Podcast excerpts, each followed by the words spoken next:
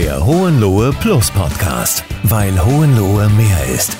Dein Horizonterweiterer für Job, Kultur und Leben in Hohenlohe. Lass uns gemeinsam die Zukunft gestalten.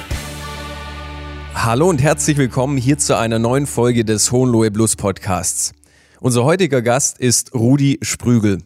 Herr Sprügel ist Gründer der Jakko AG, ein Unternehmen, welches seinen Schwerpunkt im Teamsportgeschäft hat.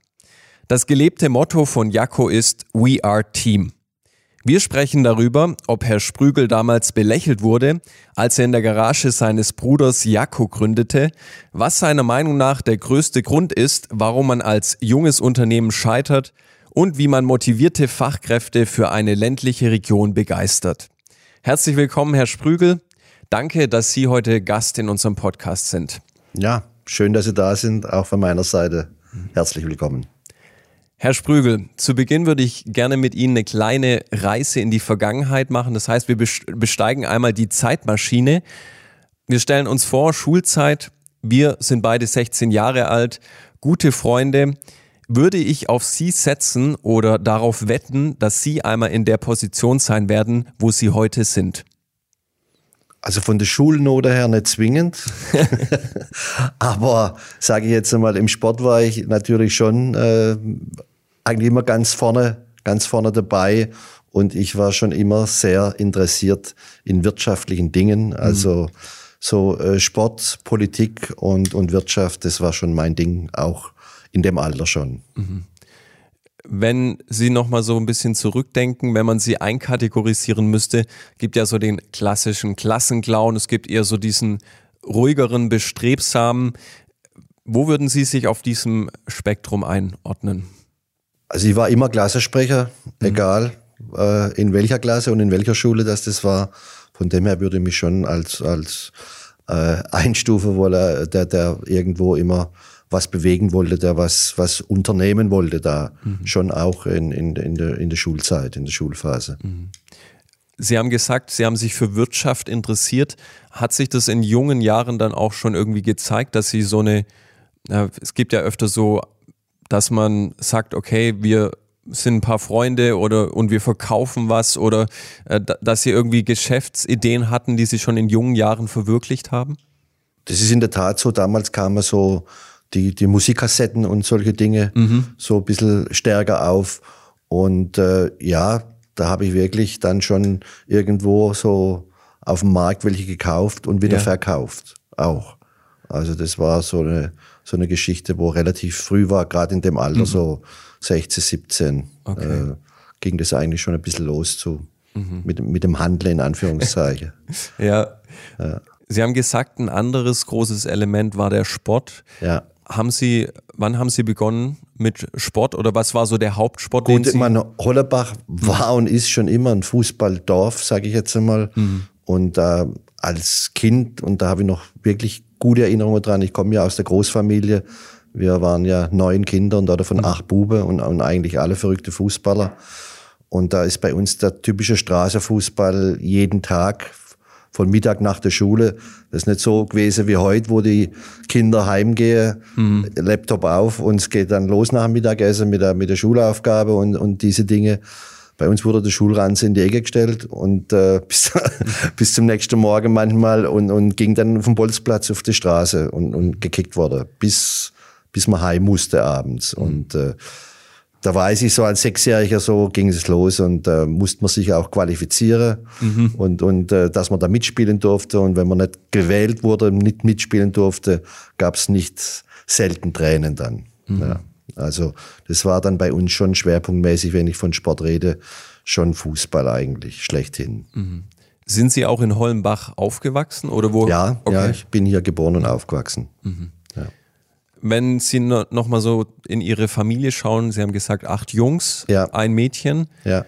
Wie war das? Ähm, war das auch ein Thema in der Familie, wo, wo, wo man sich gegenseitig dann motiviert hat, äh, gerade wenn es so in die Richtung Geschäftsideen geht, dass Sie da gesagt haben, wir, wir motivieren und helfen uns da gegenseitig aus? Ja, also es war ein Helf auf der einen Seite, mhm. aber es war schon eher auch ein Wettbewerb. Also es war schon immer gegenseitiger äh, Konkurrenzdruck ein bisschen, Ja. sowohl sportlich, fußballerisch, als auch dann, äh, wenn es darum ging, der eine hat dann Friseur gemacht, der andere hat äh, einen Schrauberhandel gemacht und äh, der dritte äh, Stickerei und so. Also da hat, hat dann jeder versucht, seine, seine Nische zu finden, seinen Weg zu finden. Und natürlich hat man sich ausgetauscht und, und da auch in Anführungszeichen Ratschläge gegeben. Und gerade mein, einer meiner älteren Brüder, der Gerhard, der hat mir damals auch dann äh, geholfen beim Start in Stachenhausen, dann in der Garage, die er mir zur Verfügung gestellt hat damals dann. Aber das war schon immer sehr intensiv äh, Diskussionen dann auch. Ja. Kann man sagen, dass es auch vielleicht ein Stück weit in den Genen liegt, dass Ihre Eltern zum Beispiel da schon richtungsweisend auch unternehmerisch tätig waren oder Eigentlich gar nicht. Nee, nee, mein, meine Eltern waren, waren eigentlich Kleinlandwirte und, und no- noch so ein bisschen nebenher unterwegs mit, mit ein paar Nebenjobs.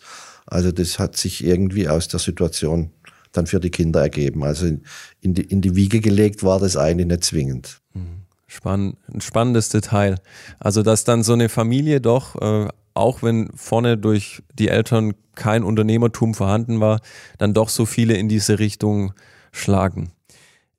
Um jetzt nochmal drauf einzugehen, Sie haben dann begonnen, in der Garage von Ihrem Bruder äh, das Unternehmen Jakko aufzubauen. Wie alt waren Sie da ungefähr? Da war ich 31. 31. Was haben Sie zwischen den Jahren 16 und 31 noch gemacht, bis es dann soweit war? Ja, da war ich mal ganz am Anfang nach der Wirtschaftsschule, war ich mal drei Tage bei der Polizei. Drei Tage. Ja, das hat dann aber, Okay. das habe ich relativ schnell eingesehen, dass das nichts ist. und äh, ja, und dann äh, habe ich das dann eine Zeit lang überbrückt bis zu meiner Bundeswehrzeit und parallel dann, wo ich zur Bundeswehr äh, geholt wurde, äh, war dann auch der, der große Switch dann eigentlich, also die Ausbildung, dann vorher Industriekaufmann bei der Firma Hornschuch und dann äh, Bundeswehr und dann nach Kickers Würzburg zum Fußball damals, äh, wo, wo mich dann der Richard Zahler geholt hat und bei dem ich dann auch im Sportgeschäft angefangen habe zu arbeiten. Das war so eigentlich der berufliche Einstieg. Okay. Äh, letztendlich auf der einen Seite Leidenschaft und, und äh, Thematik Fußball und auf der anderen Seite äh, berufliches, beruflicher Einstieg. Das heißt, parallel einmal Fußball, Karriere, zweite Bundesliga war das damals. Ja. Und auf der anderen Seite dann noch nachmittags Genau. oder morgens. Vormittag, vormittags Wenn, ja, wenn, Job, Firma und Nachmittagstraining oder so. Ja. Das waren so die ersten zwei Jahre dann. Gab es da einen Zeitpunkt, wo Sie gesagt haben, okay, zweite Bundesliga, da geht nicht mehr oder Das war, das war in der Tat so. Da gab es dann nach unserem Abstieg, gab es dann auch die Möglichkeit, vielleicht in die zweite Liga weiterzugehen damals. Ähm, hab dann aber auch für mich relativ früh erkannt, also da mehr, mehr wie Durchschnittsspieler maximal wird's nicht. Und äh, habe dann auch gesagt, okay, ich konzentriere mich dann schon Richtung mehr Job und war ja dann in der, im FV Laude dann dritte Liga. Das war eigentlich eine perfekte Mischung, sage ich jetzt einmal. Trotzdem Noch anspruchsvoller, ja. anspruchsvoller Amateurfußball, höchste Liga, die möglich ist und den Job, äh, das zu verbinden und zu vereinen. Das war eigentlich schon eine, eine sehr gute Konstellation dann. Sie haben dann in diesem benannten äh, Sportgeschäft von dem Herr Saller gearbeitet. Ja. War es dann so, dass Sie Dinge gesehen haben, die, die man besser hätte machen können? Oder gar, haben Sie sich verstritten? Oder was war der Grund, warum Sie gesagt haben, okay, ich bleibe jetzt nicht weiter hier in diesem Sportgeschäft? Ja, die, die, ich sage jetzt mal, die, die Entwicklungen und Dinge sind einfach auseinandergelaufen. Und äh, wo ich dann auch irgendwann gesagt habe, das geht so für mich nicht mehr weiter. Ich mache mich selbstständig an. War aber natürlich zunächst auch gar nicht, äh, ich sage jetzt einmal, die Grundidee, äh, äh, Jakko in, in die Dimension zu führen, Ja. wo wir uns heute befinden, sondern eigentlich, und das beinhaltet ja auch schon der Name, und äh, in Starrerhause, das ist ja zwischen Jagst und Kocher, sage ich jetzt einmal so genau geografisch dazwischen platziert. Eigentlich war es ganz bescheiden die Grundidee, die Vereine eben zwischen Jagst und Kocher oder um, von Jagst und Kocher und äh, den ein oder andere vielleicht auch darüber hinaus auszurüsten und, und äh, zu bedienen. Äh, das hat sich dann natürlich alles etwas anders entwickelt. Wir versetzen uns nochmal zurück in die Zeit. Sie sind dann in dieser Garage von Ihrem Bruder und da stellt sich mir so die Frage, wir sind hier vom Maschinenbau geprägt in dieser Region und dann fangen Sie an, in Richtung Textil etwas zu machen. Wurden Sie damals für diese Entscheidung belächelt? Nein, belächelt nicht, aber man hat Angst gehabt, äh, sage ich jetzt einmal, ob das gut geht. Also ich war ja dann mit der Idee bei der IHK gewesen in, in, in Heilbronn damals auch und da ging es dann um die Namensgebung und, und Eintrag, was, was wir machen und was ich mache und was, wie ich dazu komme und so. Und dann hat man mir auch klipp und klar gesagt, also das ist schon sehr, sehr mutig, äh, weil von fünf Neugründungen vier Stück nicht funktionieren würden. Und Sportgeschäfte gibt's ja schon genügend und überhaupt. Also ja, also da, das war sehr ernüchternd, äh, die Einschätzung damals äh, von der IHK. Ja, hab's dann trotzdem gemacht und glaube ich, es war auch gut so. Ja. Ja. Wenn Sie nochmal so vielleicht Geschäftsjahr Nummer eins für unsere Zuhörer ein bisschen beschreiben, wie hat es dann alles angefangen? Wie ist das ins Rollen gekommen? Ja, im Geschäftsjahr Nummer eins war es dann eigentlich so, dass ich wirklich von Anfang an durch, durch einfach durch mein fußballerisches Netzwerk auch unheimlich viele Kontakte hatte und das auch sehr, sehr gut angenommen wurde. Und äh, das war also von Anfang an wirklich erfolgreich. Also da kann man sagen, das, äh, das wurden meine Vorstellungen deutlich übertroffen von Anfang an. Und ich habe dann auch noch in diesem ersten Jahr eigentlich zwei, drei andere äh, Sportgeschäfte besucht und im Prinzip war nach einem Jahr die, die Grundidee schon überholt. Ich wollte ja eigentlich eine klassische Einzelhandelsfirma machen im Prinzip. Äh, ich habe alle Marken dann auch vertrieben damals Ah, okay. noch. Da hat dem- in Anführungszeichen als Name gegeben, aber noch keine Produkte unter Jakko. Hm, okay. Ja, und nach dem Besuch von diesen zwei, drei anderen Sporthändlern hat sich das dann so entwickelt, wo die alle zu mir gesagt haben, Mensch, äh, was uns fehlt im Moment, das ist, das ist eine Marke, die liefern kann, die, die, die äh, wirklich da in diesem Teamsport äh, verlässlich ist und äh, diese Lücke schließt, die andere im Moment offensichtlich nicht so interessiert. Und da ist dann so diese Thematik entstanden. Da bin ich dann nach Fernost geflogen, so habe ich mit meinem mit einem Lieferanten, den ich von früher kannte, zusammengesetzt und habe dann die ersten äh, Dinge entwickelt, die ersten Trainingsanzüge, die ersten Trikots und äh, unter Jakko dann und ja, so hat sich das dann entwickelt und dann auch nicht mehr eben, dass ich als Einzelhändler agiere und fungiere, Ja. sondern dass wir das über den Sportfachhandel dann äh, vertreiben, unsere Produkte. Okay. Sie haben gesagt, andere haben da eine Lücke hinterlassen, die Sie gefüllt haben. Ja. Was für eine Lücke, wenn Sie da noch mal ein bisschen drauf eingehen?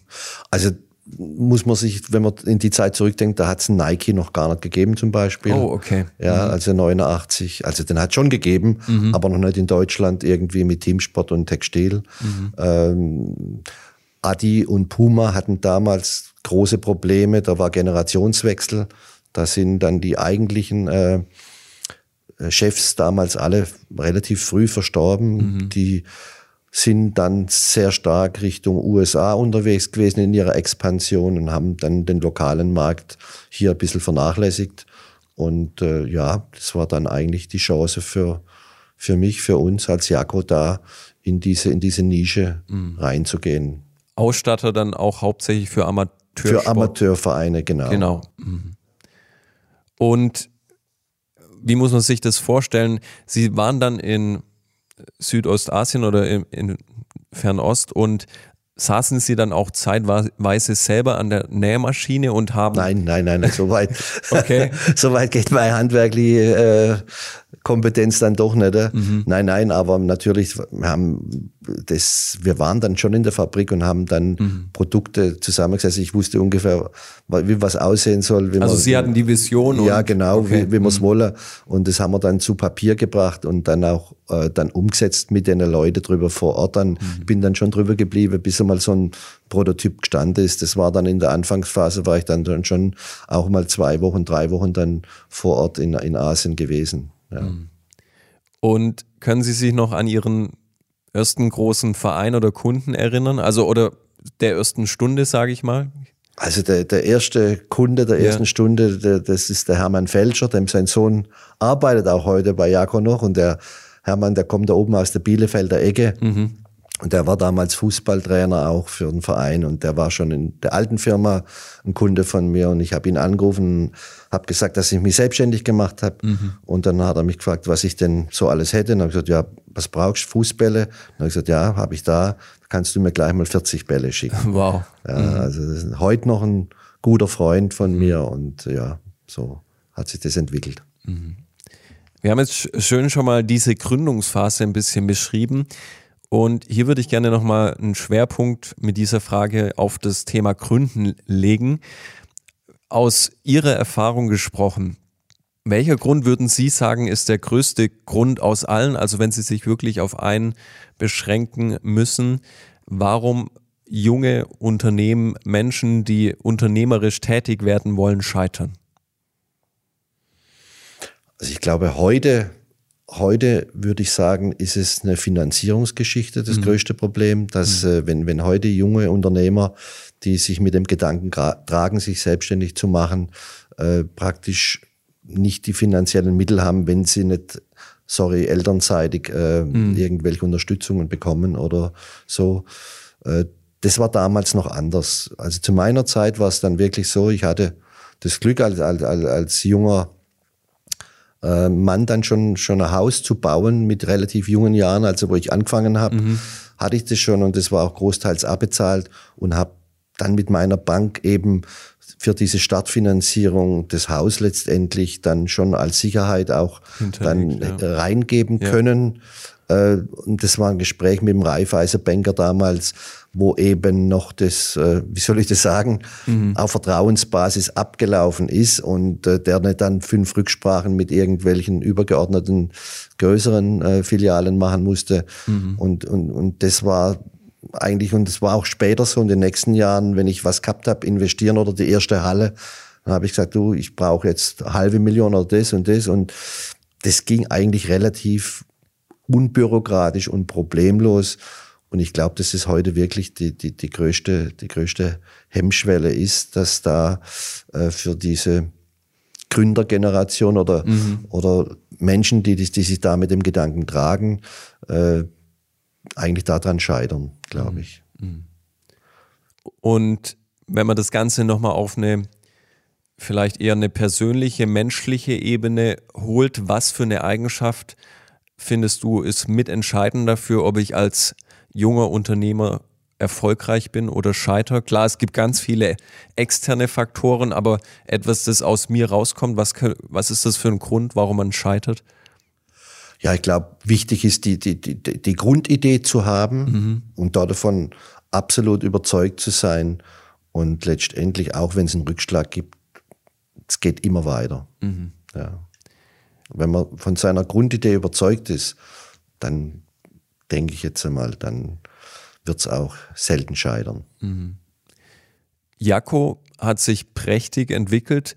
Wenn du zurückdenkst, gab es Jahre, wo es so Rückschläge gab, von denen du gerade gesprochen hast, wo du gezweifelt hast, dass es so weitergeht?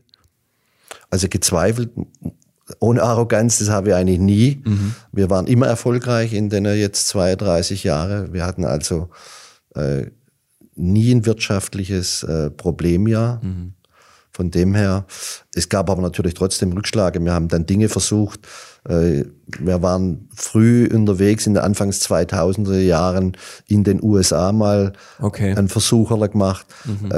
Außer Geld und Nerven hat es natürlich nichts gebracht, muss man sagen.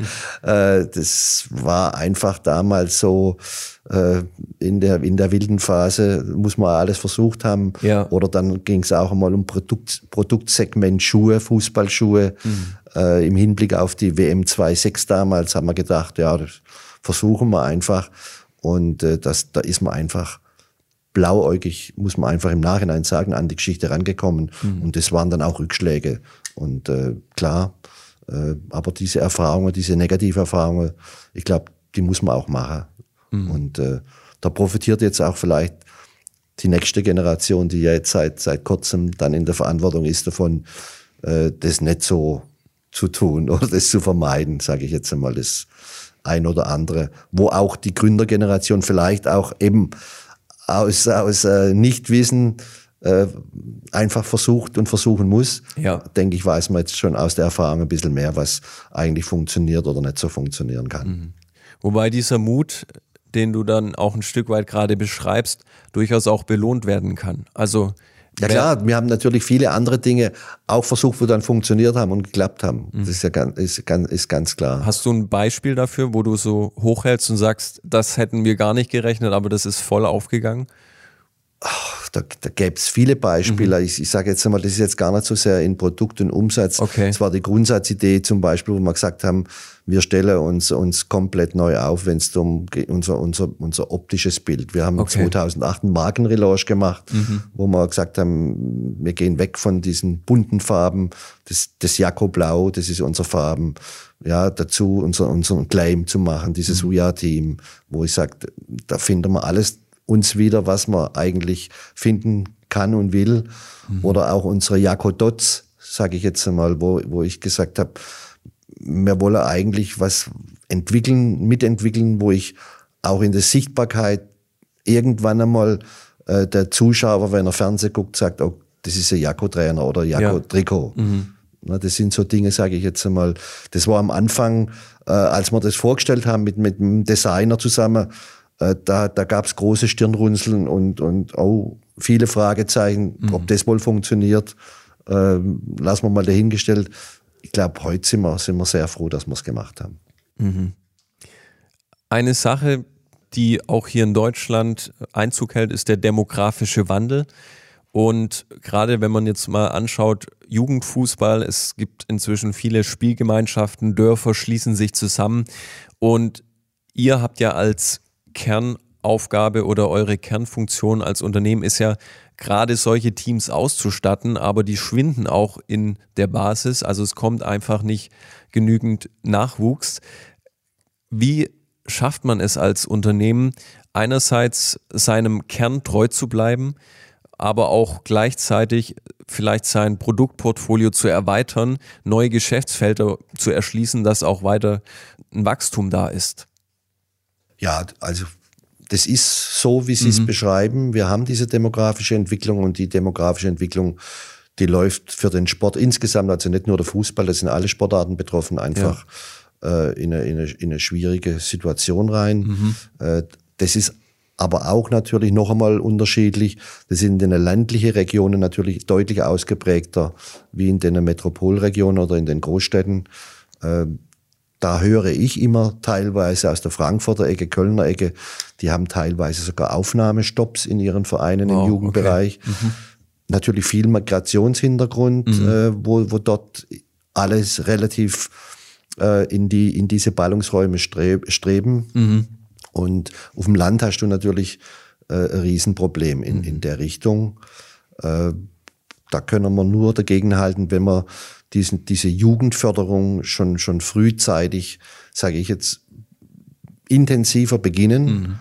die, die Kinder hinführen wirklich zum Sport. Ähm, da würde ich mir wirklich sehr, sehr wünschen, dass das in der Schule auch wieder deutlich mehr passiert, weil, weil wenn ich da höre, wenn halt drei Schulstunden sind und zwei fallen in der Regel aus, äh, dann ist das natürlich ein Riesenthema und ein Riesenproblem. Also mhm. Auf der anderen Seite ist der Fußball nach wie vor oder der Sport, äh, man hat es jetzt, glaube ich, gerade in Corona gemerkt, ein riese, ein riese Hebel und ein riese Ventil und einfach auch gesellschaftspolitisch äh, mhm. absolut, absolutes Mast, sage ich jetzt einmal. Und, und, und äh, da hat man auch gemerkt, was man vermisst hat. Und deswegen will ich es jetzt noch nicht ganz so ich sage jetzt einmal, ja. äh, negativ sehen, okay. aber es ist ein Riesenproblem und wir müssen uns aber auch intensiven, das zeigen ja auch Vereine, wo gute oder sehr gute Jugendarbeit machen. Mhm. Äh, zum Beispiel auch im Tennis, das ist ja ganz komisch für mich. Manche Tennisvereine, die boomen, die haben einen Haufen neue Mitgliederaufnahmen mhm. und manche Plätze stehen leer. Also das, das heißt, es liegt halt immer auch an den Trainer, an den Macher in den Vereinen, mhm. wie sie die Situation angehen, wie sie die Kinder motivieren, wie sie die Kinder rüberbringen und vielleicht auch da künftig in Kooperationen mit Schule wieder, wieder mehr, ich sage jetzt einmal, äh, Begeisterung und reinbringen und auch die, die Wichtigkeit für den Sport und Gesundheit.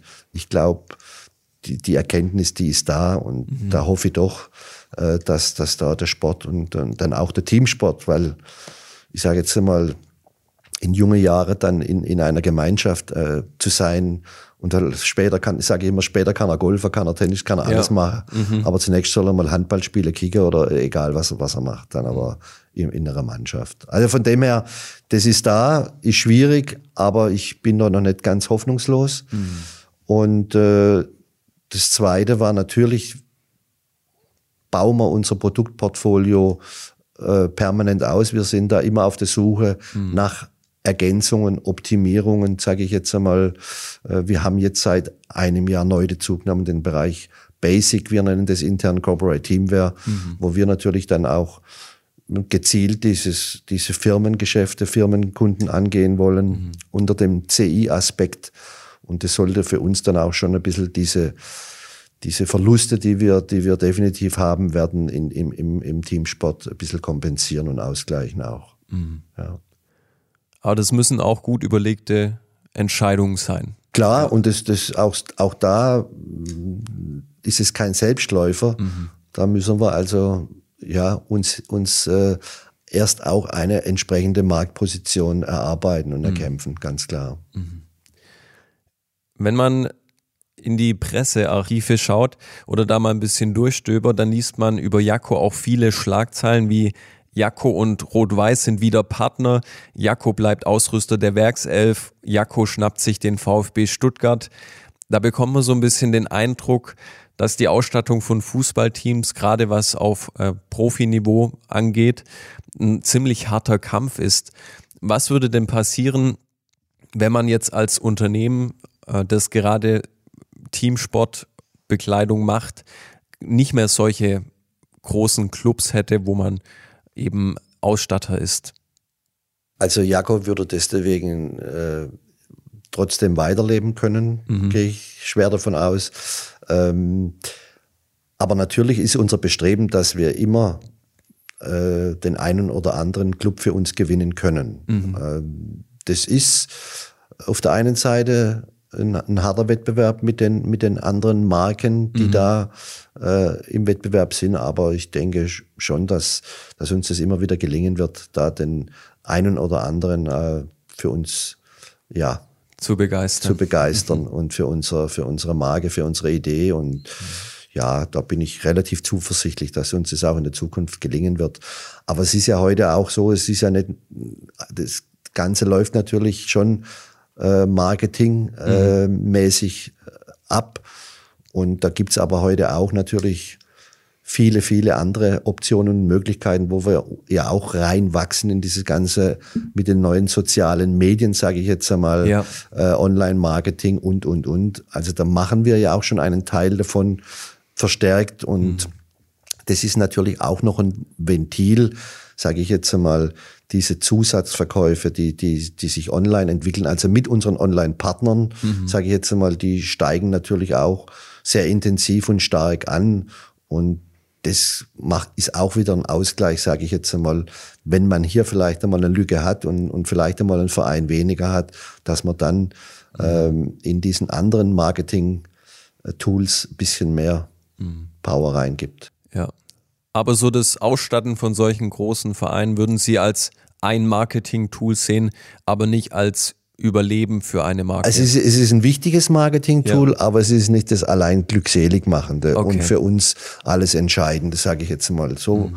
in der Gewichtung, so, so ganz abhängig sind wir nicht mehr. Mhm. Ich würde gern kurz zur Einführung für die nächste Frage eine kleine Geschichte erzählen. Und zwar war ich vor ein paar Wochen hier bei Ihnen im Unternehmen und wir hatten eine Filmproduktion für die Händlertage es gab eine Situation, wir saßen zusammen beim Mittagessen mit dem Marketing-Team und plötzlich kommen sie dazu, setzen sich hin und reden einfach ganz normal mit den Leuten, die am Tisch sitzen. Mir wurde erst im Nachhinein gesagt, dass sie der Gründer von Jakko sind, Rudi Sprügel.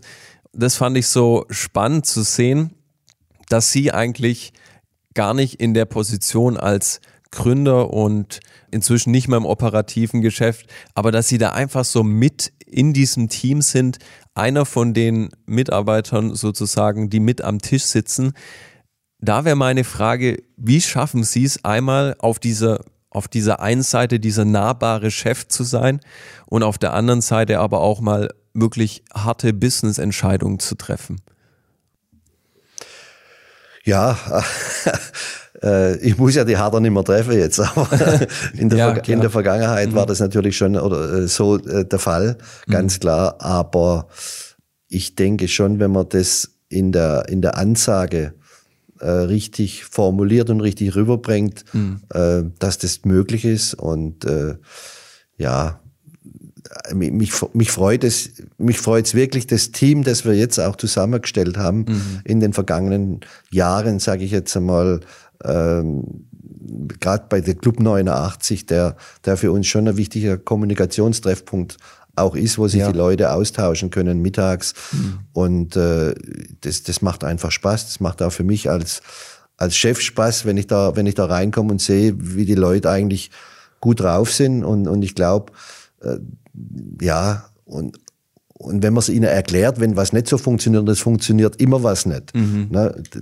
Ist immer die Frage, wie, wie sage ich es meinem Kind? Und ich glaube, dann ist es auch kein Problem, auf der einen Seite Kumpel und nahbar zu sein und auf mhm. der anderen Seite ein Chef, der auch einmal unangenehme Dinge vielleicht loswerden muss, mhm. wenn, wenn was nicht stimmt.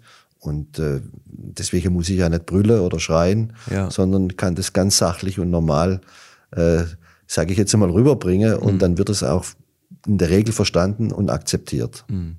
Sie haben ja hier im Unternehmen eine Dudes-Kultur oder sagen Sie du oder sagen Ihre ja, Mitarbeiter wir sind, wir, wir sind eigentlich mhm. alle, alle per Du in der Firma. Mhm. Ja. Vielleicht jetzt die neuen dauert es mal ein bisschen, wenn ja, man, klar. ja aber, aber in mhm. der Regel haben wir schon die Du-Kultur und ich komme aus dem, aus dem Sport, aus dem Fußball, die, mhm. viele von uns aus dem Sport generell und haben mit dem Sport zu tun in irgendeiner Funktion und da ist es einfach, sag ich, jetzt äh, gang und gäbe, dass, mhm. dass, dass das so ist, weil man trifft sich außerhalb mhm. viel und oft und dann bist du hier per, du, per Sie, draußen per Du. Ja. Äh, das finde ich manchmal, bin ja noch ein bisschen, ein bisschen beim Golf unterwegs. Das ist immer so lustig, dann, da begrüßt man sich dann, da trifft man ja neue Leute ja, und so ja. und dann ist man vom Golfplatz, ist man immer per Du mhm. und hinterher fällt man dann wieder in Sie. Ah, okay. Ja, für mich immer ein bisschen schwierig. Mhm. Mhm. Also bei uns ist das anders und äh, ich, gehört auch zu, zu unserer Jakko-Kultur dazu. Und mhm. ich glaube nicht, dass da einer jetzt unbedingt Nutze draus ziehen will oder, oder das äh, falsch, verstand, falsch verstehen tut oder mhm. wie auch immer dann und, und äh, irgendwelche Hierarchien verletzt. Ich glaube, da weiß schon jeder, wie weit das er trotzdem gehen kann, auch mhm. wenn die Ansprache du ist. Ja. Würden Sie sagen, dass diese Dudes-Kultur eine, eine Motivation sein kann für eine junge Generation, die, die aufwächst und auch hier gerade in so einer ländlichen Region, um vielleicht nochmal ein bisschen das Thema Fachkräftegewinnung anzusprechen. Es ist ja äh, hier in Hollenbach so, dass wir jetzt nicht unbedingt am Nabel der Welt sind, aber trotzdem hier auch junge Menschen zu begeistern, dass sie hierher kommen und in Hollenbach arbeiten, ist es vielleicht ein Garant dafür, gerade so eine Dudes-Kultur, eine offene Unternehmenskultur? Also ich glaube, das Entscheidende ist nicht dieses, diese Dudes-Kultur, ja. sondern das Entscheidende ist generell, wie man miteinander umgeht. Okay. Ja, und, und ich glaube, wir haben ein sehr, ich soll sagen, ich will nicht sagen freundschaftlich, ist vielleicht zu, zu viel ausgedrückt, aber mhm. einen sehr fairen, äh, normalen Umgang, sage ich jetzt einmal, äh, miteinander. Und, und das wird, glaube ich, sehr akzeptiert und auch honoriert ja. von, von den meisten und auch von, die, von der von den Leuten. Und ich, ich denke auch, wir sind mit Sport sind wir natürlich in einem, in einem Segment drinne, das einfach spannend ist, das emotional ist. Und äh, wenn ein junger ein Mensch, sage ich jetzt mal, äh, so sei, sei Leidenschaft auch, und heute sind ja unheimlich viele mit dem Sport irgendwo unterwegs, die zumindest die, wo bei uns sind, ja. weil sie das auch erwarten dürfen, äh, dann, dann ist das schon eine, eine sehr schöne äh, Kombination, mhm. dass man, bei mir war es so, und das war auch immer die Motivation, dass du mit deiner Leidenschaft dann den Job machen kannst. Mhm. Und, und so ist es auch. Wir haben unheimlich viele Kicker aus der, von der C-Klasse bis hoch in die Oberliga, mhm. die dann am Mittagstisch zusammensetzen und, und sich da dann, ich sage jetzt einmal, ein bisschen auch frotzeln und, und, ja. und das gehört einfach dazu. Und äh, ja, also von dem her glaube ich, das viel wichtiger oder entscheidender ist, wie man miteinander umgeht. Mhm. Dass, dass, dass da ähm, ja nichts Böses drin ist, sondern halt mhm. eher ein, ein, normaler Umgang, ein freundlicher Umgang. Mhm. Das heißt, dass Jakko seinen Unternehmensstandort hier in Holmbach hat und nicht neben dem VfB Stuttgart, neben der Mercedes-Benz Arena, ist jetzt kein negativer Aspekt, um neue Fachkräfte zu gewinnen? Nein, ich, ich denke jetzt der Hohenloher Kreis und ja. da sind wir ja wieder beim Hohenloher Plus. Ja. Äh, da ist, da ist diese, diese, diese Fachkräfte ist da, glaube ich, ein, ein elementarer Wettbewerbsvorteil, mhm. weil, glaube ich, schon auch in der Region, gerade wenn ich es jetzt mit Stuttgart oder mit den Metropolregionen vergleiche, die Leute, die Menschen da einfach schon noch einen Tick verbundener sind mhm. äh, mit der Region auch und auch vielleicht noch ein Schuss normaler ticken, wie es außerhalb ist oder Richtung, ich sage jetzt mal, Großstadt hingeht, weil, weil man einfach sich kennt und ja, ja dann, also ich, ich finde nicht, dass der Standort hier ein, ein Nachteil ist in Richtung äh, Fachkräfte. Mhm. Für die einzelnen Positionen, wenn ich jetzt an Schnitttechnik denke, an mhm. Produktentwicklung bei uns im Textilbereich, in der Tat, da ist es schwierig.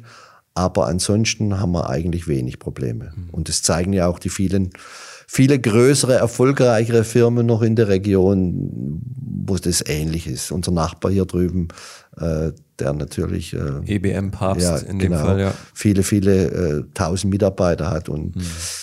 die schaffen es auch immer, sage ich jetzt einmal. Und da sollten wir es in unserer Größenordnung eigentlich auch schaffen in der Zukunft, dass für uns auch noch gute Leute übrig bleiben. Und mhm da hilft der Sport und unsere Branche, glaube ich, schon sehr. Ja, also dieses verbindende Element, das schon natürlich mit dem Sport auch kommt, vor allem mit dem Teamsport. Ja. ja.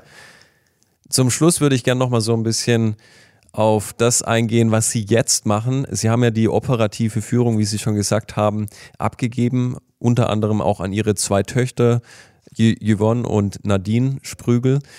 Was machen Sie jetzt mit dieser neu gewonnenen Zeit? Sind Sie noch viel im Unternehmen? Sie haben es schon anklingen lassen, auf dem Golfplatz ab und zu. ja. so viel neue Zeit habe ich noch nicht feststellen können, dass ich dazu gewonnen okay. habe, muss mhm. ich sagen. Nein, ich bin schon noch regelmäßig hier. Ich bin, ich, ich, ich kann aber mittlerweile die Zeiten ein bisschen einteilen, wann ich hier bin mhm. und äh, habe nicht vielleicht mehr den ganz großen Druck, der, der morgens der Erste zu sein und abends der Letzte. Mhm und äh, konzentriere mich dann auf die wichtigen Dinge, die wichtigen Entscheidungen. Wir hatten jetzt die letzten acht Tage wieder Jahresplanung hinsichtlich 2022, viele Weichenstellungen, sage ich jetzt mal, viele Projekte, die, die da im Entstehen sind. Mhm. Und da sehe ich mich schon äh, natürlich auch als Rat- und Impulsgeber nach wie vor äh, mhm. gefragt und, und auch äh, hoffentlich ab und zu noch benötigt. Äh, in der Kollektion ist so ein Schwerpunkt, wo ich mich noch sehr wohl fühle, weil das so die Anfänge waren, ja. wo, wo, ich noch äh, relativ tief dabei bin. Ja, und ich habe auch jetzt zwei Enkel dazu bekommen. Oh, die, ja, ja, die letzten anderthalb Jahre, so die, die auch ihre Zeit äh, gerne brauchen. Ja. Und wie gesagt, äh, mir ist es nicht langweilig, gar nicht. Wie gesagt, ich bin immer wieder hier und, und natürlich auch sehr gerne hier. Sehr gerne auf dem Golfplatz, ja, bin ich auch. Äh, aber verbessert ist durch die, durch die Situation das Spiel auch nicht worden, muss ich sagen. Okay. Ja. Aber Golf spielen, um Geschäftskontakte zu knüpfen? Nein, nein, nein, gar nicht. Gar nicht, okay. Nein, ich habe da zwei, drei Gruppen okay. äh, Freunde, wo wir wirklich äh, Spaß haben anschließend und mal ein mhm. Gläsler Wein noch trinken. Das passt dann eigentlich. Also äh, entspannt. Entspannt, entspannt, ja, ja. Mhm. Genau. Wir kommen schon zur letzten Aufgabe, würde ich es jetzt eher betiteln. Also es ist keine Frage mehr. Und zwar, wenn Sie eine Person in einem Satz überzeugen müssten, hier nach Hohenlohe zu ziehen. Wie würde dieser Satz lauten? Boah. Ähm, da gab es doch den berühmten Spruch, machet, Otze. Mhm. Ja, also so, so das äh, kann man nicht mit einem Satz, glaube ich, sagen. Das äh, kann man nur sagen, ähm, komm, du wirst nicht enttäuscht sein. Mhm. Mach es einfach. Ja, also ich, da jetzt da mit einem, mit einer Kernaussage zu sagen, warum, weshalb, bringe ich im Moment so eher nicht drüber, aber ja. äh, versuch, versuch's und du wirst nicht enttäuscht werden, würde ich mal so sagen. Mhm. Ja. Nee, ist ein sehr schöner Schlusssatz. Dann wären wir schon am Ende und ich bedanke mich ganz herzlich bei Ihnen, Herr Sprügel, für, die, für Ihre Zeit, dass Sie Ihre Unternehmensgeschichte mit uns und unseren Zuhörern auch geteilt haben. Und wir wünschen natürlich auch alles Gute für die Zukunft.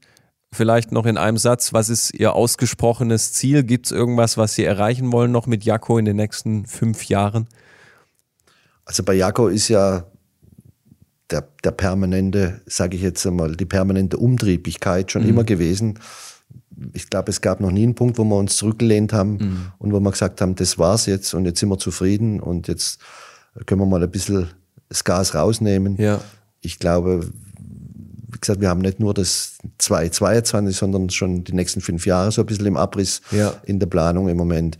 Und da sind so viele Dinge am Laufen und, und so viele Projekte und mhm. so viele Themen. Äh, da freue ich mich schon wahnsinnig drauf, wenn da ich dann die Umsetzungen sehe und die Ergebnisse draus. Und von dem her glaube ich, dass dieses äh, ewig hungrige auch, so mhm. im Moment sagt man ja, bei Bayern München ist es diese Gier, ja. auch beim 5-0 noch weiter zu, zu spielen, spielen aufs ja. nächste Tor. Und bei uns sehe ich das äh, ähnlich, sage ich jetzt mal in der Firma. Und das ist eigentlich was, was ich hoffe und was, was so ein Wunsch ist, mhm. dass das nie nachlässt, dieses immer hungrig fordernde, bleiben. hungrig bleiben, ja. weitergehen und, und nicht äh, auf dem Wohlstand ausruhen. Genau, ja. genau. Okay. Klasse, dann vielen Dank nochmal und alles Gute Ihnen. Dankeschön für das Gespräch und Ihnen auch und der Region Hohenlohe Plus natürlich viel Erfolg weiterhin. Dankeschön. In Hohenlohe findest du nicht nur einen neuen Job, sondern auch gleich eine neue Heimat. Wenn du Fragen hast, schreibe uns gerne eine E-Mail an info at hohenlohe.plus. Wenn dir diese Folge gefallen hat, dann abonniere den Podcast, lasse uns eine positive Bewertung da und erzähle deiner Familie und Bekannten davon. Bis zum nächsten Mal.